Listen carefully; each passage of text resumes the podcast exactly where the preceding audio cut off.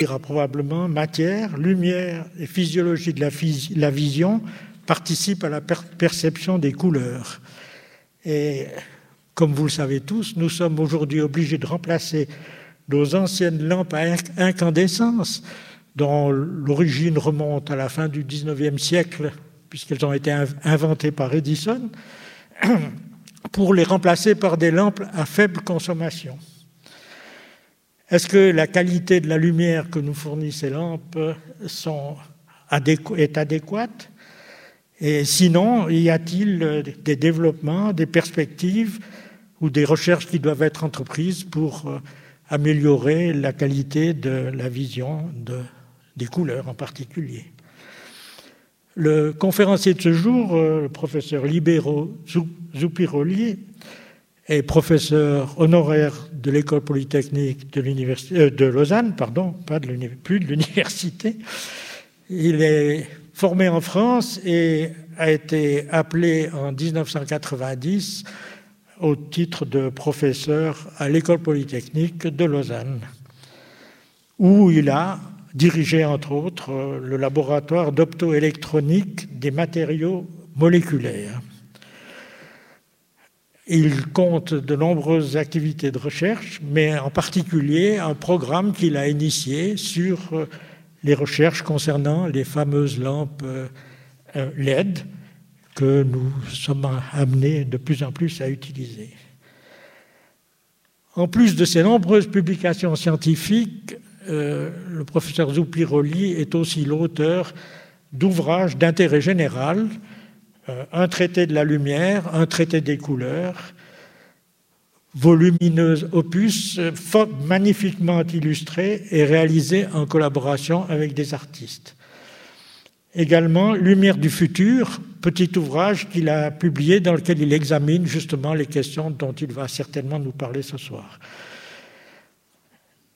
J'ajouterai qu'il est aussi l'auteur d'un petit pamphlet qui s'intitule euh, la bulle universitaire, faut-il poursuivre le rêve américain, dans lequel il donne une analyse critique du système académique?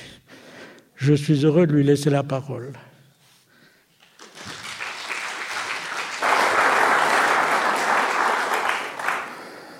Eh bien, merci beaucoup. Euh, je suis moi aussi très heureux d'être parmi vous.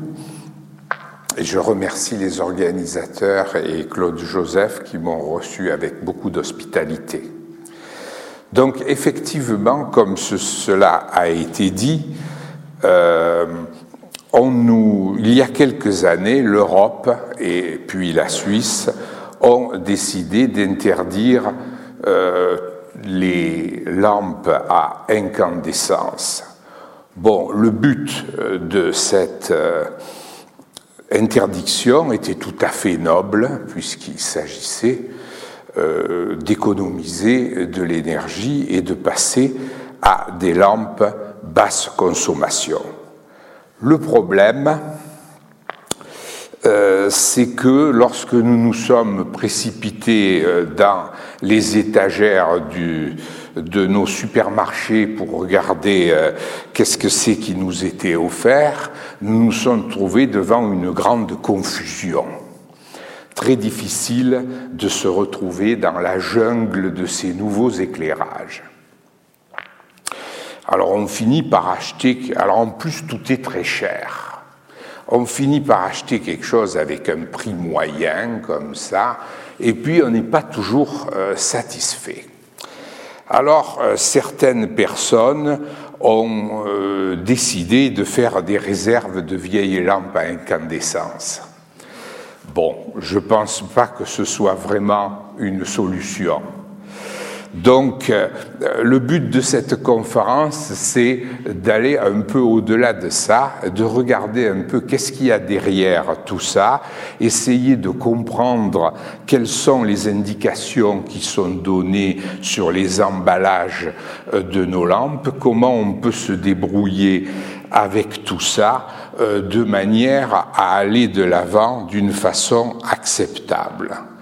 Voilà donc euh, le programme d'aujourd'hui. Donc dans une première partie, je serai conduit à, définir un certain nombre de choses qui se trouvent sur les emballages de vos lampes. Qu'est-ce que ça veut dire un lumen, etc.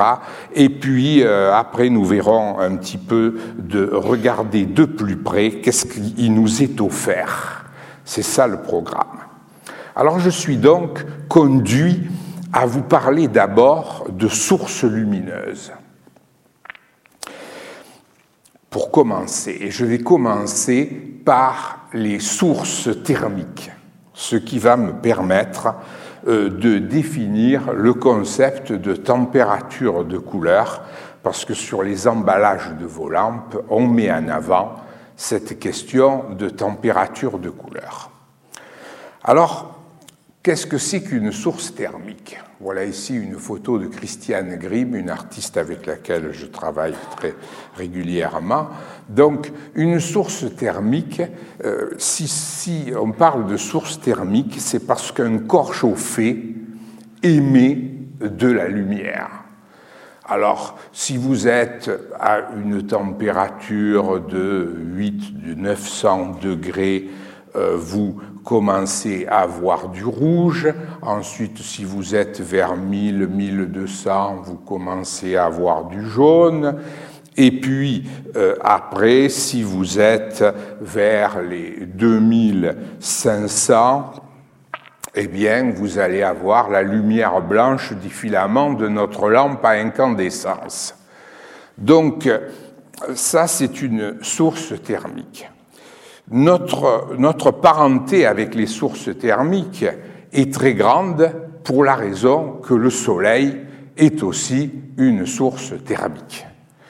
Et donc la surface du Soleil est autour de 5500 degrés. À partir de maintenant, euh, je vais parler en degrés Kelvin euh, parce que c'est ça que vous trouverez sur les emballages de vos lampes. Donc euh, la température ordinaire ambiante ici c'est 300 Kelvin et euh, donc la lampe à incandescence c'est 2700 Kelvin, le surface du soleil c'est 5500 Kelvin. Voilà. Alors notre œil a été fait par la lumière et pour la lumière, en quelque sorte, dans un long processus d'évolution. Donc nous sommes assez bien habitués à ces lumières de sources thermiques, aussi bien celles du soleil que celles du feu, si vous voulez. Voilà. Alors du coup, euh, nous, sommes, nous pouvons regarder le même objet lorsqu'il est éclairé avec des sources thermiques de différentes températures de couleur.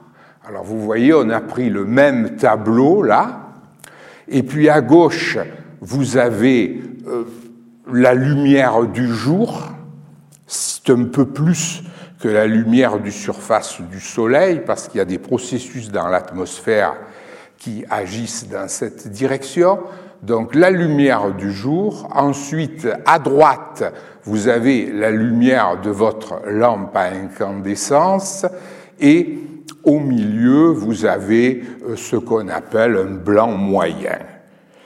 Alors, je vous fais d'abord remarquer un paradoxe. Vous voyez, un paradoxe, c'est que plus la température de la source est élevée, par exemple ici 6500 Kelvin, plus la lumière nous paraît froide. Voilà, ici on a une température basse et la lumière nous paraît chaude. D'où vient ce paradoxe? Eh bien, c'est que la physique et la biologie ne sont pas euh, des disciplines qui regardent les choses de la même manière.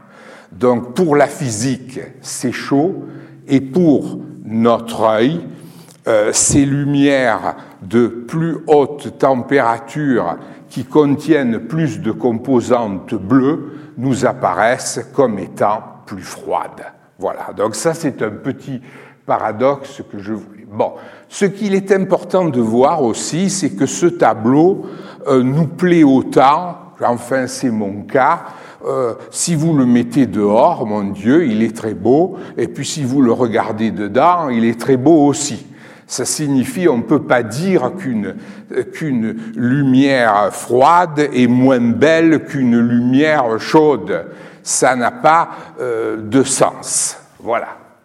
Donc là ne se situe pas la chose. Mais enfin, notre organisme, évidemment, sait distinguer entre les lumières froides et les lumières chaudes pour la bonne raison que nous avons une horloge interne et que euh, quand le soleil se lève et que c'est l'aube, en général, nous sommes stimulés, euh, notre taux de cortisol augmente et nous nous mettons en activité. En revanche, euh, le soir, eh bien, euh, on va développer, euh, sous l'effet de lumière plus chaude, de la mélatonine qui va nous inciter à quelque chose de plus méditatif, au repos, etc. Donc ces, ces températures-là ont quand même une certaine importance pour nous. Voilà. Alors, le seul inconvénient de ces sources, elles seraient parfaites si euh, elles économisaient un peu plus l'énergie électrique. Donc pour faire des lampes à basse consommation, nous sommes obligés de passer par la fluorescence et donc faire des sources fluorescentes. J'ai mis comme titre le risque d'une lumière blafarde. Nous allons voir ce que ça veut dire. Alors, voilà la première source fluorescente qui a été mise en circulation, euh, c'est euh, le tube euh, fluorescent, le néon. Comment, alors comment ça marche? Eh bien, à l'intérieur de ce tube, vous avez un gaz neutre, mais ce gaz neutre porte une faible concentration de mercure. On fait une décharge dans ce gaz, le mercure excité émet de la lumière ultraviolette. Cette lumière ultraviolette ne se voit pas, bien sûr, et puis en plus, elle sort pas, sort pas du tube, mais cette lumière ultraviolette sert à exciter euh, la fluorescence de substances qui se trouvent euh, sur le tube, qui ont été déposées sur le tube. Ces substances sont essentiellement des terres rares, tout au moins pour la partie euh, qui est active, comme le cérium, l'europium, etc. Donc voilà, ces substances vont être excitées par la lumière ultraviolette et vous avez de la lumière visible qui va être réémise. Voilà, alors les LED blanches sont aussi obtenues, les lampes LED, en voici quelques-unes, sont aussi obtenues par un processus, la lumière est aussi obtenue par un processus de fluorescence. On part d'une LED bleue, qui est un dispositif électronique qui émet une puissante lumière bleue. Il y a même cette année un prix Nobel qui a été accordé pour la fabrication de ce dispositif. Eh bien, euh, cette lumière bleue, euh, on a recouvert, euh, si vous voulez, le dôme de cette diode électroluminescente, LED, Light Emitting Diode, c'est une diode électroluminescente, on a recouvert par des substances fluorescentes, de l'europium, du cérium, etc. Et on a une émission de lumière blanche par fluorescence. Alors voilà le type d'ampoule que vous pouvez rencontrer. Vous voyez qu'il y a un intrus dans cette collection d'ampoules LED. L'intrus se trouve ici. C'est une petite lampe halogène euh, dont nous allons avoir l'occasion de reparler. Il faudrait pouvoir remplacer ça par ça, par exemple. Voilà. Alors, euh, comment ça marche la fluorescence? Eh bien, j'ai choisi une euh, installation de, euh, mon collègue et ami, le sculpteur de lumière Daniel Schleffer, qui est un artiste lausannois et qui me fait en plus l'honneur d'être ici ce soir, et donc euh, qui montre bien comment marche la fluorescence. Alors vous voyez ici des ampoules. Ces ampoules contiennent des substances fluorescentes. Et dans le col de ces ampoules, vous avez justement des LED bleus.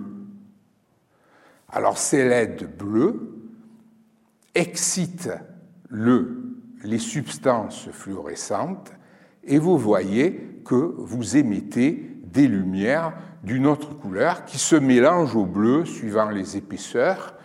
Et voilà. Et on sent très bien que si on fait un bon mélange de couleurs, on va pouvoir reconstruire du blanc. Voilà. Alors, euh, comme je le dis ici, on sait aussi définir une température de couleur pour les sources non thermiques. Quand on dit qu'un filament d'une lampe à incandescence émet de la lumière avec la température de couleur de 2700 degrés, eh bien, c'est bien, le filament se trouve bien à 2700 degrés. Mais là, ces lampes, euh, par exemple une LED, ça fonctionne entre 120 et 130 degrés, mais ça peut émettre des lumières à 6500 euh, degrés. Donc, c'est par analogie qu'on mesure, qu'on définit une température de couleur pour ces sources qui sont non thermiques. Mais, comme j'ai dit ici, attention au risque de lumière blafarde et je vais définir ce que j'appelle la lumière blafarde. Attention, toutes les LED ne produisent pas de la lumière blafarde, mais euh, le risque est grand et on en rencontre ici ou là qui, ne produisent pas des lumières très belles à voir. Alors qu'est-ce que c'est que la lumière blafarde? Eh bien, euh, c'est par exemple dans certains garages euh, la lumière de néon de mauvaise qualité. C'est par exemple quand vous vous regardez euh, dans certaines toilettes de train, quand vous vous regardez dans la glace et que vous vous trouvez d'une pâleur cadavérique.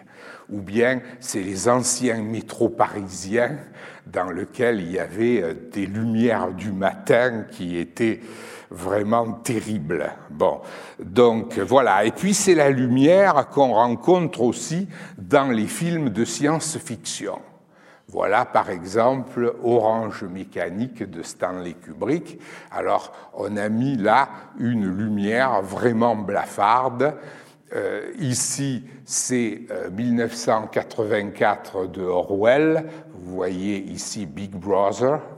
Euh, and, voilà. Et ça aussi, nous sommes dans une atmosphère de lumière blafarde.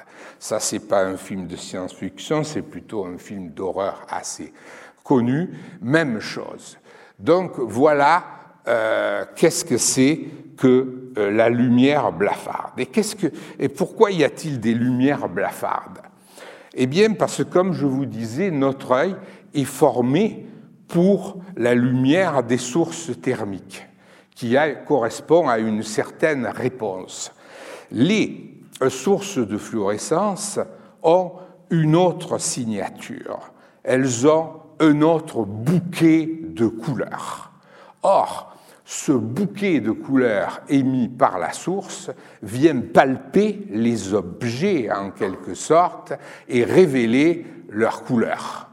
Donc, si vous voulez, euh, une lumière blafarde, c'est simplement une lumière qui ne présente pas le bon bouquet de couleurs, euh, de, de couleurs de lumière, de façon à venir révéler les couleurs de notre monde.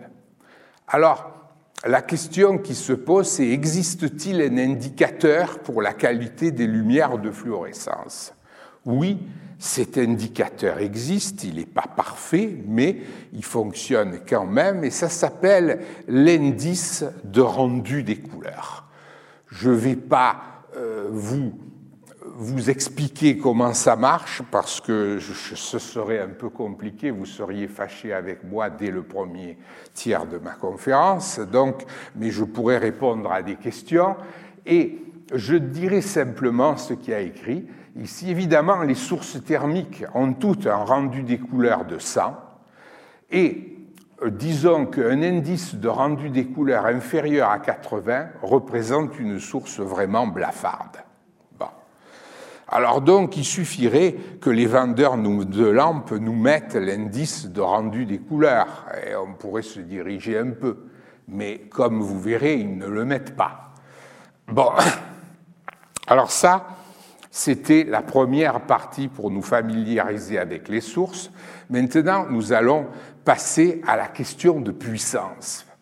Parce que lorsque vous dévissez votre ampoule et que vous la remplacez par une autre ampoule à basse consommation, vous avez envie que la puissance lumineuse soit quand même comparable.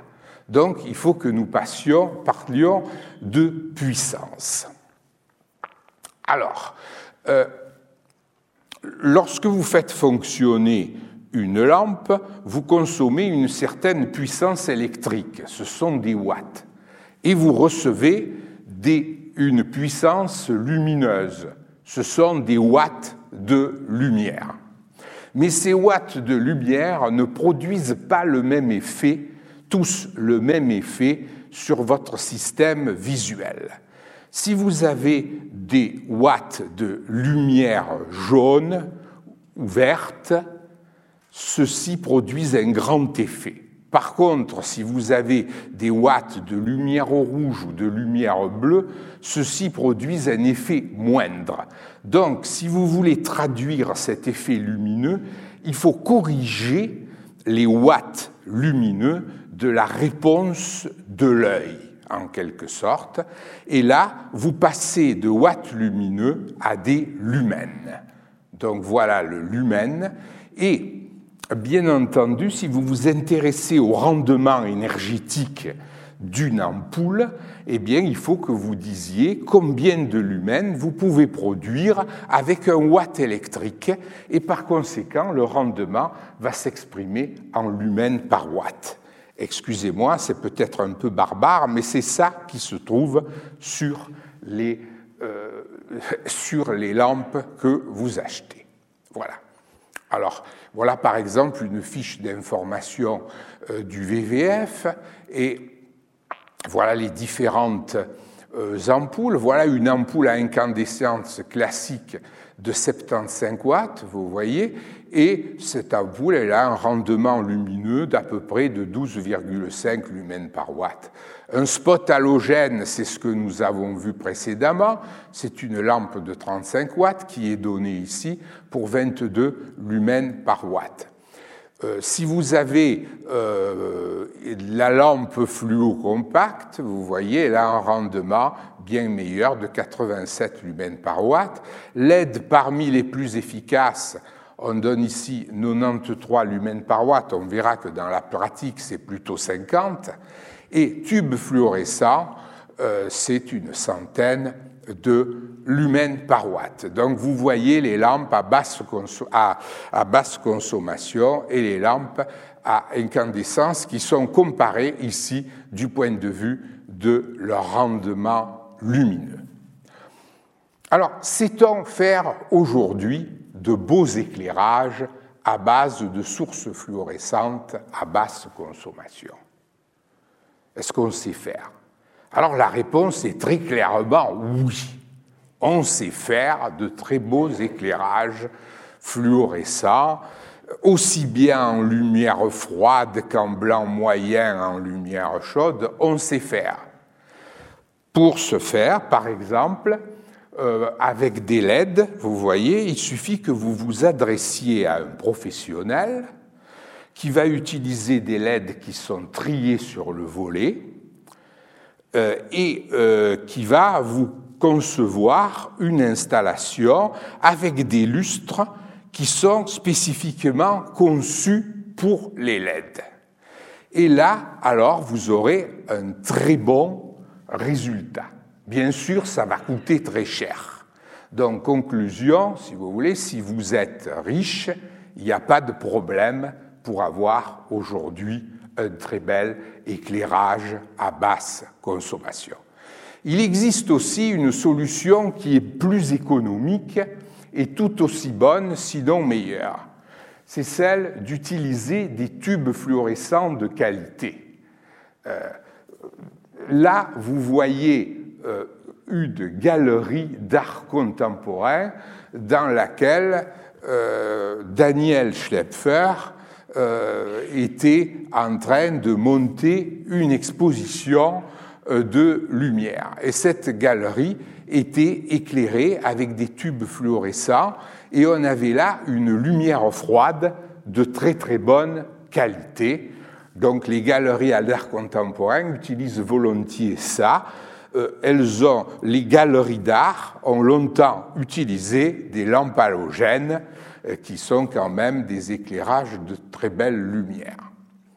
Alors, je vous montre ici les chiffres dont nous avons parlé. Vous voyez, un bon éclairage LED, voilà, des rendements entre 60 et 80 lumens par watt, et un rendu des couleurs autour de 90. Les tubes fluorescents, rendement de l'ordre de 100 lumens par watt, un rendu de couleur de 95. Alors, les tubes fluorescents présentent un inconvénient par rapport au LED. C'est le fait, en particulier, que les tubes contiennent du mercure.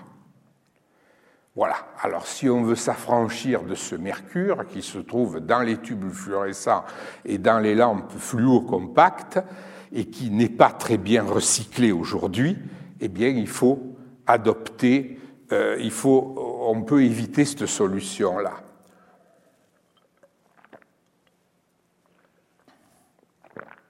Voilà. Alors, ça, c'était euh, nos... la solution des riches. Maintenant, il faut venir vers la solution, les solutions grand public. Comment changer les lampes de nos vieux lustres? Alors voilà, j'ai réalisé une enquête en septembre 2014. Je suis allé dans les supermarchés, j'ai regardé un peu ce qu'il y avait et je vais vous montrer un petit peu ce que j'y ai vu.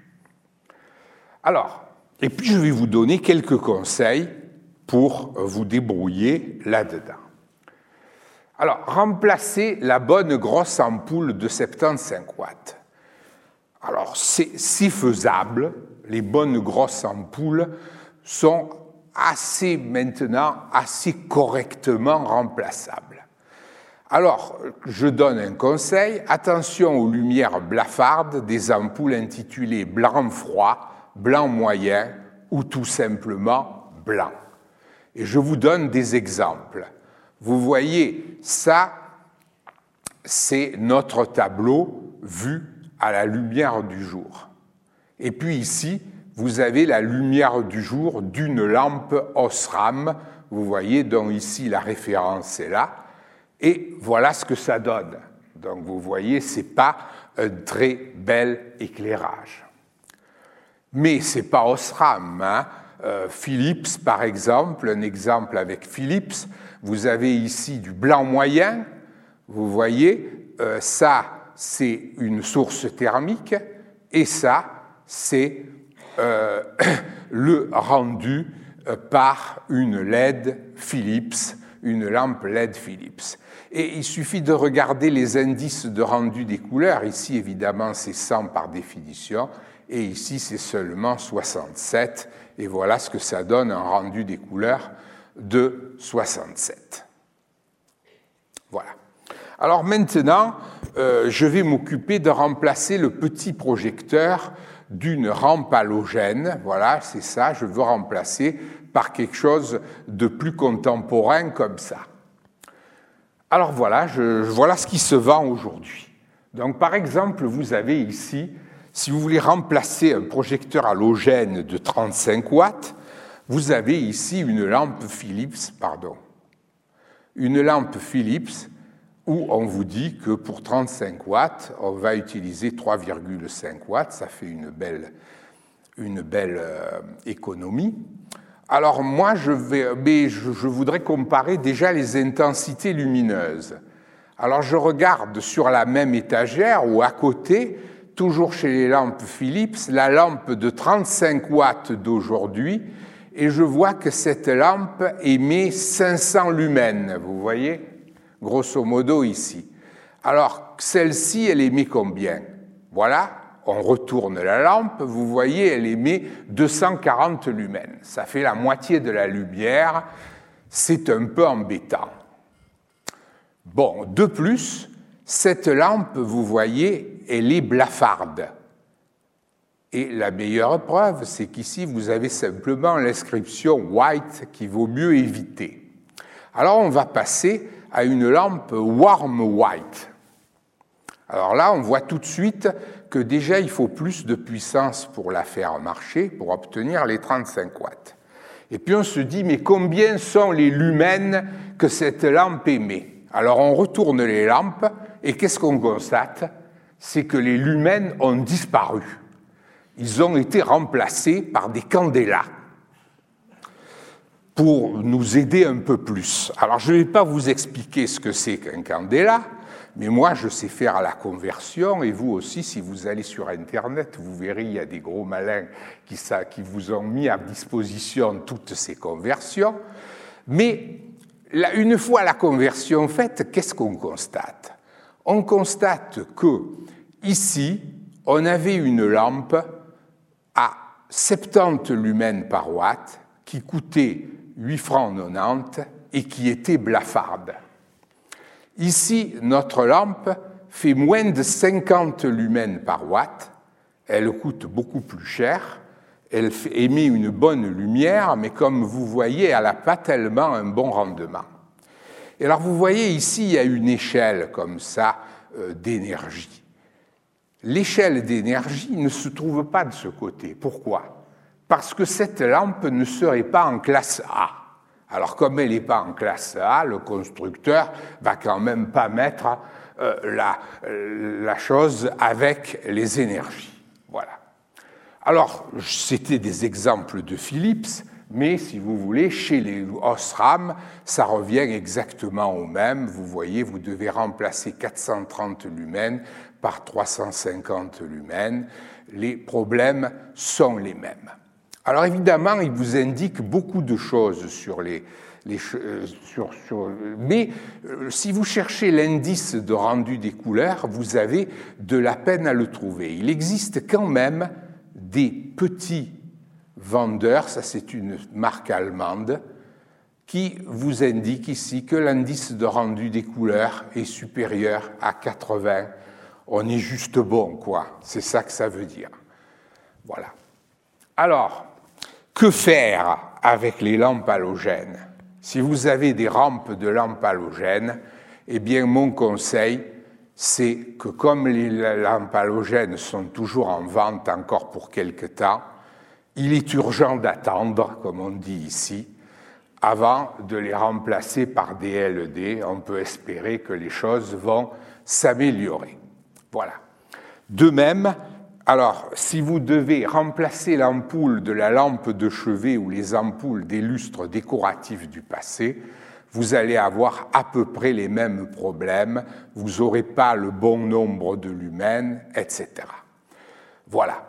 Alors, ça c'était une enquête de 2014, vous voyez en 2013, Suisse Énergie publiait un article pour le grand public, les LED n'ont plus de points faibles. Voilà. Et en plus, l'étiquette énergie, l'efficacité énergétique des ampoules et des lumières est désormais précisée. Voilà. On voit que ce n'est pas le cas et qu'il y a là quand même un problème. Bon. Alors, quelles sont mes recommandations, euh, si vous voulez? Ce sont des recommandations que nous avons faites dans le livre Lumière du futur.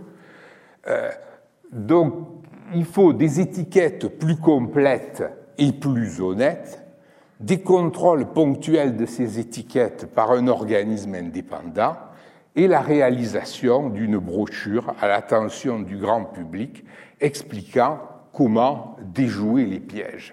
Ce serait ça la bonne solution pour pouvoir aller vers des conditions d'éclairage valables, mais nous n'en sommes pas là. Alors maintenant se mène une autre bataille, c'est celle de l'éclairage public. Il s'agit maintenant de remplacer l'éclairage dans nos villages et dans nos villes par des éclairages à base de LED essentiellement. On est vivement incité là-dessus. Vous avez en particulier les grisons qui sont très en avance sur cette question. Là, nous sommes euh, dans la ville de Landquart, qui comprend plusieurs villages comme Igis, et là, on a fait un gros effort pour remplacer tout l'éclairage public par de l'éclairage LED. Vous avez même ici LuxGas. Donc, on est vraiment dans la modernité, comme dit Madame Doris Leutart, la commune d'Igis est devenue un phare pour les habitants et les autres communes de Suisse. Alors, bon, on attend que le soleil se couche et on regarde à quoi ressemblent ces éclairages. Alors on se rend compte qu'on a affaire à une lumière glauque et qui éblouit. Ici, vous voyez une vieille lampe à incandescence est restée là par hasard. Et vous pouvez faire la comparaison. Nous sommes pas loin du film de science-fiction. Alors j'ai comparé, si vous voulez, euh, cet éclairage avec euh, un éclairage traditionnel à base de lampes à vapeur de sodium, ici dans un village proche de chez moi qui s'appelle Champagne, où il y a un éclairage au sodium. Alors c'est aussi un éclairage blafard d'une certaine manière, qui ne rend pas très bien les couleurs non plus. C'est du blafard chaud, si vous voulez, par rapport au blafard froid qui est ici. Mais ce qu'il est important de voir, c'est que là où se trouve vraiment, à mon avis, un problème, c'est que du point de vue de leur rendement énergétique, les lampes LED sont les moins performantes qu'on rencontre sur le marché. Les lampes au sodium sont beaucoup plus performantes que les LED. On fait difficilement une LED qui a un meilleur rendement que 85 lumens par watt, et pour les lampes à vapeur de sodium, on est à 210 lumens, 240 lumens par watt. Comme vous pouvez voir par exemple sur cette, euh, ce, Philips sodium basse pression, où vous avez ici par exemple 206 lumens par watt pour ces euh, lampes qui sont là. Je passe pour l'instant sur la question de durée de vie que nous pourrons évoquer tout à l'heure donc, l'éclairage urbain à base de LED n'est pas une fatalité. On nous fait croire que pour économiser de l'énergie, il faut mettre des LED dans les villes. Ce n'est pas vrai. Voilà, on fait largement aussi bien avec des lampes au sodium qui n'ont pas un rendu des couleurs formidables, mais surtout avec des lampes à halogénure métallique qui sont des lampes qui ont des rendus de couleur supérieurs à 90 et qui aussi ont des rendements de l'ordre de 100 lumens par watt meilleurs que les LED. Voilà. Alors, je vais terminer en vous montrant une ville qui est éclairée autrement qu'avec des LED c'est l'exemple de Bordeaux, avec, euh, qui est un éclairage qui a été mis au point par Laurent Fachard et les éclairagistes associés. Avant de vous présenter quelques images de Bordeaux, je vous montre ici le livre Lumière du futur, euh, que, qui, est qui est écrit par Daniel Scheffer et moi-même, et dans lequel, euh, pour ceux qui sont intéressés, ils trouveront des explications plus complètes euh, de tous ces différents aspects que j'ai évoqués euh, ici. Voilà. Alors, je vais passer à un autre fichier pour vous montrer ces quelques photos de Bordeaux.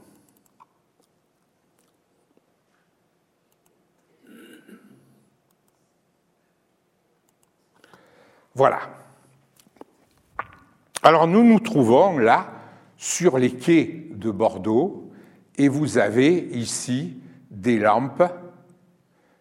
C'est un lieu de vie, les quais de Bordeaux. Vous beaucoup de gens se baladent là à pied, en vélo, etc. Et euh, voilà. Alors maintenant, nous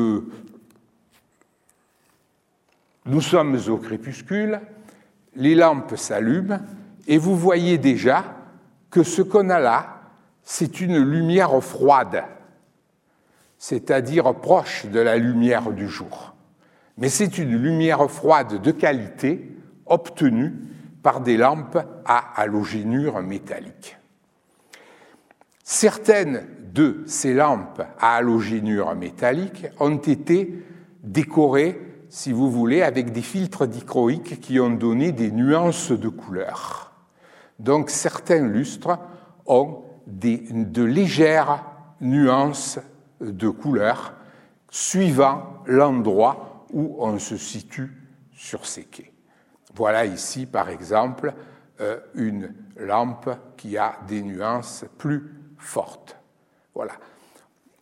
Si vous êtes de l'autre côté des quais, eh bien, vous trouvez toujours des lampes à halogénure métallique qui vont si vous êtes maintenant dans une rue plus modeste de Bordeaux, eh bien, vous allez trouver euh, des lampes à halogénure métallique ici et des lampes à sodium basse pression qui font cet éclairage jaune qui va bien avec les vieilles pierres, comme vous pouvez euh, le constater ici. Alors vous me direz, ça doit être des éclairages très chers. Eh bien non, pas du tout. Un lustre avec cette lumière-là coûte à peu près trois fois moins cher qu'un lustre LED et un lustre de même type à halogénure métallique coûte à peu près deux fois moins cher. Donc il ne s'agit pas du tout là de problème d'économie. Et je voudrais terminer maintenant par quelques images d'éclairage de mon ami Daniel Schlepfer, euh, de façon à revenir chez nous. Enfin, pas tout à fait, mais presque. Donc ça, c'est un éclairage que Daniel Schlepfer a fait du château de Caramagne, qui se trouve à côté de euh, Chambéry. Il paraît que c'est là que s'est mariée Lamartine.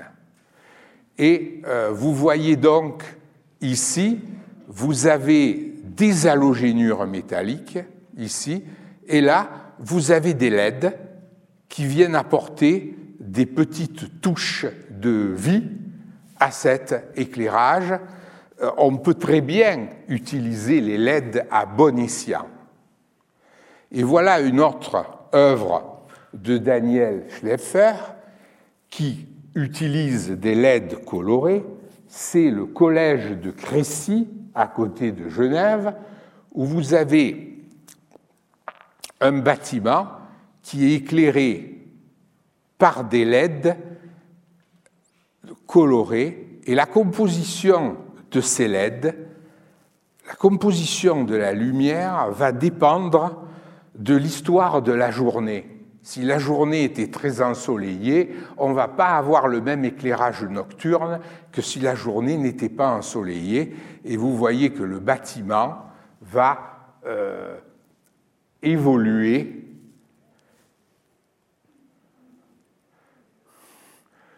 suivant les circonstances. Voilà.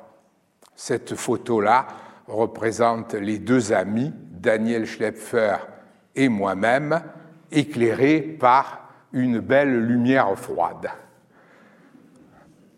Voilà. Alors je conclus. Donc je conclus, à long terme, il y a de l'espoir pour euh, les lumières du futur. il n'y a aucune raison qu'on ne puisse pas faire de très belles lumières euh, avec les éclairages à basse consommation. Malheureusement, nous n'en sommes pas là.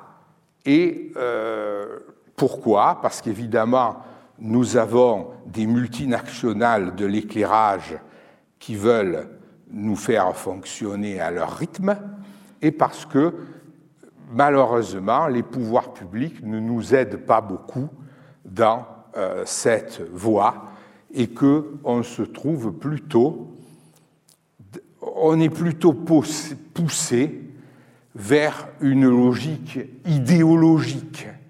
C'est-à-dire que vous avez ceux qui sont pour les LED et ceux qui sont contre les LED. Alors si vous êtes pour les LED, vous êtes moderne, il faut mettre des LED, et si vous êtes contre les LED, eh bien, vous faites partie des anciens. Alors, dans cette querelle idéologique, les anciens ne sont pas forcément les moins modernes. Mais enfin, nous sommes dans le champ de l'idéologie, et il faudrait peut-être sortir du champ de l'idéologie et de rentrer dans le domaine de la pratique. Voilà. Merci pour votre attention.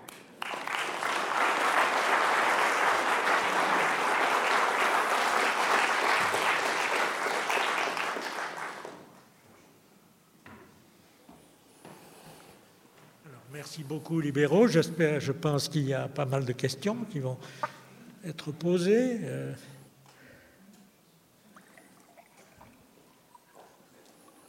je ne vois pas. Oui, voilà, monsieur.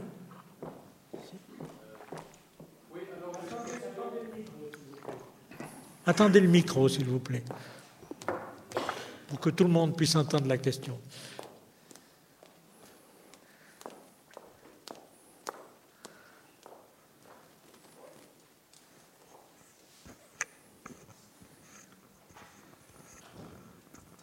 Merci beaucoup. J'ai une question concernant l'utilisation des lampes euh, fluorescentes et des LED aussi avec, avec variateurs. Euh, est-ce que, d'abord, est-ce qu'on trouve sur le marché de bonnes, euh, bonnes lampes avec, avec LED ou thermoluminescentes pour utilisation avec variateur Et puis, si oui, lorsqu'on utilise le variateur, est-ce que ça change le rendu des couleurs et la température de couleur et le rendu? Ah. Alors pour la première partie, oui, euh, on, a de bons, euh, on a des possibilités de variation, notamment pour les LED. Il n'y a pas de problème. Euh, pour la deuxième question, est-ce que ça change le rendu des couleurs? Oui, ça change le rendu des couleurs. Est-ce que ça change le rendu des couleurs de façon dramatique? Pas forcément on peut se débrouiller pour que ce soit pas trop mauvais, je pense. Voilà ce que je peux dire là-dessus. Oui.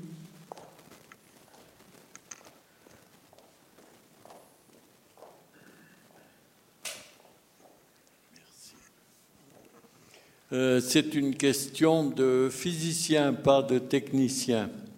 Alors la question est la suivante. Le rendu des couleurs, est-ce qu'il dépend uniquement de la source ou bien aussi de la surface qui est éclairée? Ah, oui, ça c'est une question.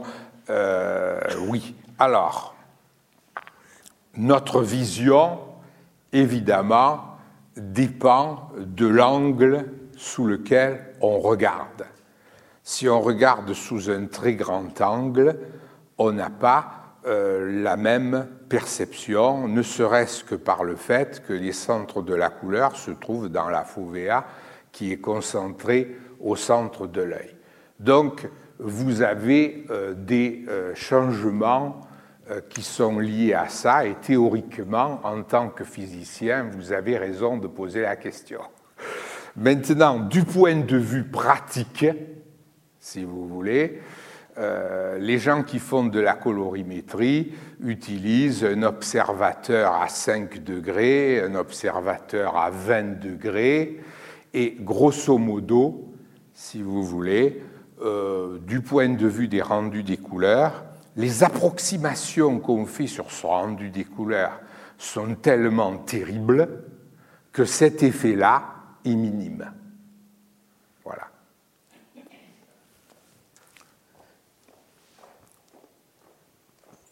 Voilà. Euh, je voulais savoir, cette lumière blanche, c'est-à-dire les LED, sont-ils dangereux pour la vue? Ah, Pour l'œil? Oui. Alors, euh, si vous voulez, euh, il y avait Planète Santé ce week-end avec une conférence sur cette question. En réalité, un, un rapport a été publié par un organisme de santé en France il y a de ça maintenant quatre ans à peu près. Et ce rapport, euh, dans ce rapport, les expériences ont montré que les, les lumières des LED, quand elles sont très riches en composantes bleues, produisent des dommages irréversibles pour la rétine et notamment pour la rétine des enfants. Donc euh, voilà, donc ça c'est vrai à condition qu'il y ait éblouissement. Donc voilà, l'éblouissement par des LED riches en lumière bleue, c'est-à-dire les LED froides que je vous ai conseillé d'éviter, euh, produit, semble-t-il, de, des. Alors jusque-là, on n'en parlait pas beaucoup, c'était des choses faites en France, bon, mais maintenant il s'avère qu'il y a une dame qui dirige l'Institut ophtalmologique ici à Lausanne, qui a repris un peu euh, cette... et qui dit la même chose ici à Lausanne. Il y a eu plusieurs conférences dans ce domaine, donc autant éviter l'éblouissement et surtout éviter d'acheter aux enfants euh, des, euh, des, des, faisceaux lumineux bleus comme ça à base de LED qui peuvent se, se fourrer dans les yeux les uns des autres. Voilà. Donc effectivement, il y a des choses qui mériteraient d'être examinées davantage. Oui.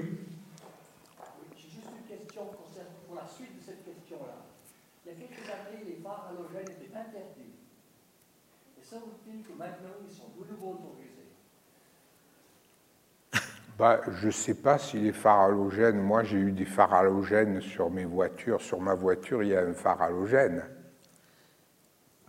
Et si vous voulez, l'halogène peut vous éblouir, mais cet éblouissement ne produit pas d'effet irréversible. Voilà. C'est ça la question. Évidemment, euh, euh c'est euh, pas donc l'éblouissement a une autre portée. parce que le phare halogène ne contient pas beaucoup de composantes bleues et donc il n'y a pas cet effet irréversible. Voilà ce que disent les ophtalmologues qui défendent cette théorie. Question simple, que faut-il acheter actuellement? Eh bien, si vous voulez, j'ai essayé de vous faire voir ce qu'il ne fallait pas acheter. Maintenant, que faut-il acheter justement? Comme je vous dis, il faudrait faire un petit livre. Faudrait, euh, alors, que faut-il acheter? Ça dépend d'abord du prix que vous voulez mettre. Si vous tenez beaucoup à la lumière, comme je vous dis, adressez-vous à un professionnel ou une professionnelle. Il y en a qui font de très bons éclairages LED, et là, vous n'avez pas besoin de vous préoccuper de rien, ça va être très bien fait. Bon, maintenant, euh, quand vous achetez, finalement, après avoir tenu compte peut-être de mes modestes conseils, qui ne vont pas assez loin, je vous l'accorde, eh bien, il faut acheter les choses une à la fois. Vous achetez une ampoule et puis vous l'essayez, vous faites venir vos enfants, vos voisins, etc. Et puis vous regardez euh, si ça vous convient, si vous voulez. Euh, voilà, euh, je, je pense qu'il faut tirer profit de cette histoire d'éclairage pour avoir de meilleures relations avec les voisins, par exemple. Oui. Vous avez parlé des sources lumineuses en distinguant donc euh, les sources à incandescence et à fluorescence. Ensuite, vous avez parlé des lampes à halogénure. Dans quelle catégorie sont-elles? Dans aucune des deux. Alors, voilà. pouvez préciser Les, euh, il y a aussi une troisième catégorie de, de lampes, ce sont les lampes à décharge. Alors les lampes à décharge sont des lampes où vous produisez une décharge dans un gaz et vous recueillez directement la lumière qui est émise par ce gaz. Alors c'est le cas des lampes à vapeur de sodium où vous produisez l'arrêt du sodium et quelque chose un peu autour si vous avez assez d'énergie. Et puis, euh, c'est le cas de ces halogénures métalliques. Vous pouvez mettre un cocktail de gaz là-dedans et vous produisez un cocktail de lumière qui vous donne un rendu des couleurs de 100%. Voilà. Et est-ce qu'elles sont économiques? Oui, enfin, économiques, elles ne peuvent pas être utilisées pour la maison. Pourquoi? Sauf dans le jardin, par exemple, ou quelque chose, parce qu'elles demandent un temps de chauffage. Voilà. Parce que, par exemple, dans une lampe à vapeur de sodium, vous l'avez vu peut-être dans vos villages ou dans vos villes, vous avez d'abord une lumière un peu violette, qui est la lumière du gaz qui se trouve là-dedans, et puis après, le sodium s'évapore et vous avez votre lumière, mais il faut du temps. Donc vous ne pouvez pas la mettre dans vos toilettes comme ça, ça ne va pas pour ça. C'est pour l'éclairage public et aussi pour l'éclairage de votre jardin. Euh, Oui, j'ai une question pour vous. Vous avez parlé de lumière et de chronobiologie. Euh, quel est votre avis Quelles sources lumineuses, par exemple, pour améliorer notre humeur en hiver? Vous savez? Voilà. Alors là, si vous voulez, il y a eu beaucoup de choses qui étaient faites, qui, qui ont été faites. En particulier, Philips a sorti une installation Dynamic Lighting dans laquelle il proposait pour les entreprises si vous voulez, un système qui permettait d'augmenter la rentabilité du travailleur en entreprise en lui mettant la bonne lumière au bon moment. Je dois dire que je trouve qu'il euh, n'y a pas lieu d'entrer dans ce genre de manipulation de notre biologie, y compris par nous-mêmes. Je veux dire, si vous avez envie de, euh, de lumière du jour, eh bien, allons nous promener dehors. Voilà. Donc, voilà. Est-ce que c'est possible de, de trouver que la lumière blafarde, finalement, convient mieux ou me convient mieux que la lumière dite du jour? Ah oui, oui, c'est possible. C'est connu, ça s'appelle bâcher ou basté, suivant les traditions. Et si vous voulez, dans 1984, c'est ce qui se passe. Et finalement, c'est ça aussi un peu le pari des multinationales. C'est que les gens, finalement, ont bien assez de soucis comme ça, avec leurs enfants qui vont pas bien à l'école, leur patron qui les embête, etc., et tout ça, et que finalement, ils vont accepter n'importe quelle lumière et ils vont s'y habituer. Mais ça, ça, leur permet de gagner plus d'argent ou bien ils ne pourraient pas faire de la bonne lumière au même prix, j'entends? Quel est l'avantage qu'ils ont? Oui, alors là, nous entrons dans un, débat qui est très intéressant et qui est le débat technique sur les LED proprement dit, que je n'ai pas eu le temps d'aborder. Ce qui s'est passé, c'est vrai qu'on peut faire de très beaux éclairages LED, mais euh, ces interdictions sont arrivées un peu vite. Et les lampes LED n'étaient pas vraiment prêtes pour l'éclairage de masse. Et je vais essayer d'expliquer pourquoi. Il y a deux raisons. La première, c'est que on ne sait pas faire encore aujourd'hui de LED d'une manière reproductible. C'est-à-dire que la LED bleue, même dans une même installation, de, vous, même pour la même fabrication sur un wafer, vous n'avez pas la même, le même produit à la sortie. Et vous êtes obligé de mesurer chaque LED à la sortie en une milliseconde et vous les triez. Vous avez les bonnes, les moyennes, les mauvaises.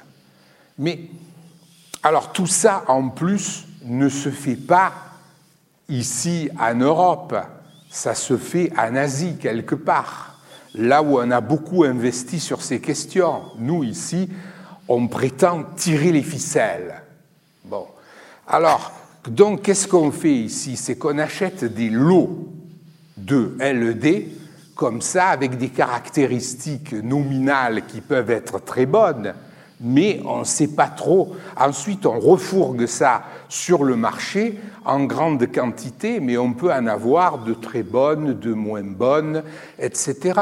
Et pour une bonne, eh bien, vous en avez aussi une ou deux qui sont moins bonnes. Donc les bonnes sont triées dans le lot Oui, les bonnes sont triées dans l'eau, et c'est pour ça qu'avec euh, des professionnels de la LED, eh bien, vous pouvez avoir les bonnes. Mais sur les étagères des supermarchés, vous ne savez pas trop ce qu'ils ont mis là. Ça change tous les six mois. Ça, c'est le premier inconvénient. Le deuxième inconvénient technique, c'est qu'une LED, ça a un bon rendement, mais enfin, avec la conversion de fluorescence et tout ça, il faut voir que pratiquement 60% de la lumière est quand même 60% de l'énergie est quand même transformée en chaleur.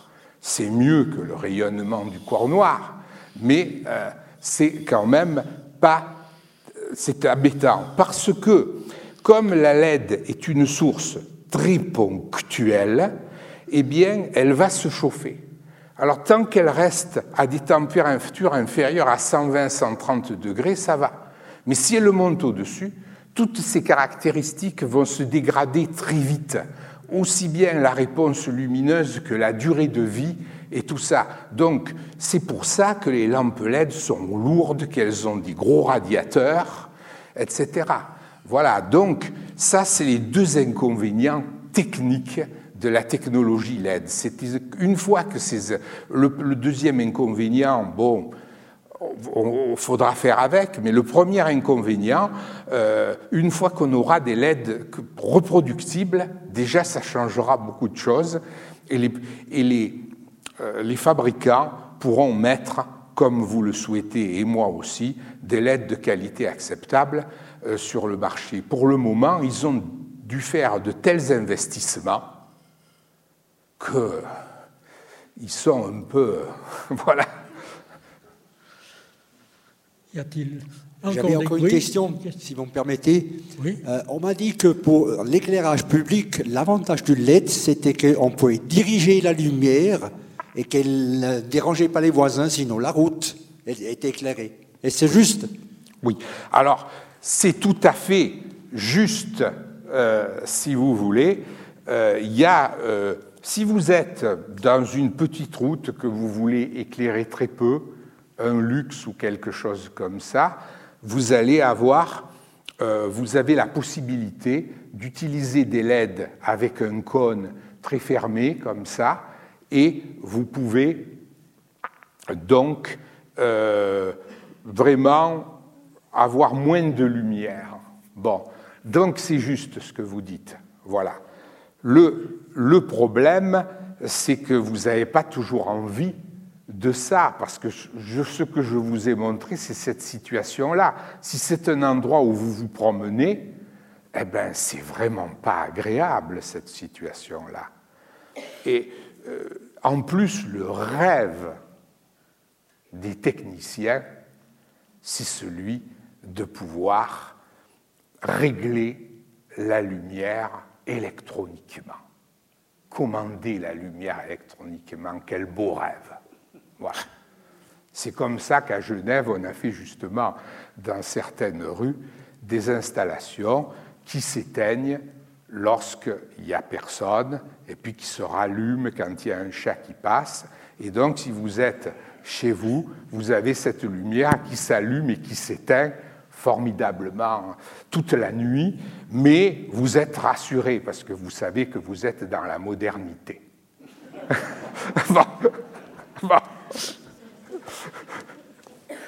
Y a-t-il encore des questions? Oui? Oui, euh, une question concernant les voitures. Il me semble que les derniers modèles ont des éclairages euh, formés de tout petits points. Ça doit donc être des LED, j'imagine. Mais j'ai l'impression qu'ils sont de plus en plus éblouissants. Alors, je ne suis pas le seul à avoir cette impression. Peut-être c'est parce que je vieillis et que mes yeux ne supportent plus. Il me semble que c'est pas que ça. Quel est votre euh, avis? Oui, oui, tout à fait. Alors, on utilise des LED froides dans les voitures. Et ça présente quand même un avantage, surtout quand on, a l'obligation d'allumer les phares tout le temps, c'est que là, quand même, vous chargez beaucoup moins votre batterie qu'avec un, euh, un éclairage halogène, etc. Donc ça a un sérieux avantage. Mais de notre côté, ce sont des éclairages éblouissants dont on dit qu'ils ne sont pas très bons pour les yeux, etc. Donc euh, voilà, la question est ouverte elle n'a pas été très très bien étudiée, je pense, jusqu'à présent. Mais le problème se pose.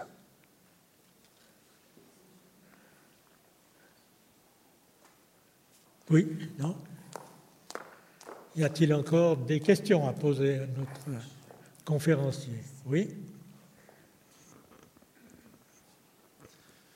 J'aimerais juste conclure par une question humoristique, si vous me permettez. J'aimerais demander au conférencier ce qu'il en pense quand on dit qu'une personne n'est pas une lumière. Combien de lumens par watt a-t-elle? Pardon, la dernière partie de la question. Quand on dit d'une personne qu'elle n'est pas une lumière, oui. combien de lumens par watt possède-t-elle? C'est très ah, complexe. Ouais. Oui, ça c'est une question vraiment délicate. C'est une question que je vais essayer d'esquiver. Bien. Après cette question humoristique, y a-t-il encore une autre question? Il n'y en a pas, apparemment. Alors, je vous signale simplement que, sauf erreur, les ouvrages que j'ai mentionnés, donc d'intérêt général, euh, a contribué essentiellement euh, professeur Zoupiroli sont exposés à la sortie et que vous pouvez y trouver les renseignements concernant ces magnifiques ouvrages. En particulier, le Traité de la Lumière est un superbe livre avec des illustrations magnifiques que je vous recommande de regarder et éventuellement d'acquérir. Je remercie maintenant notre conférencier et je lui souhaite euh, bon vin pour euh, la suite de sa carrière, si j'ose dire. Merci.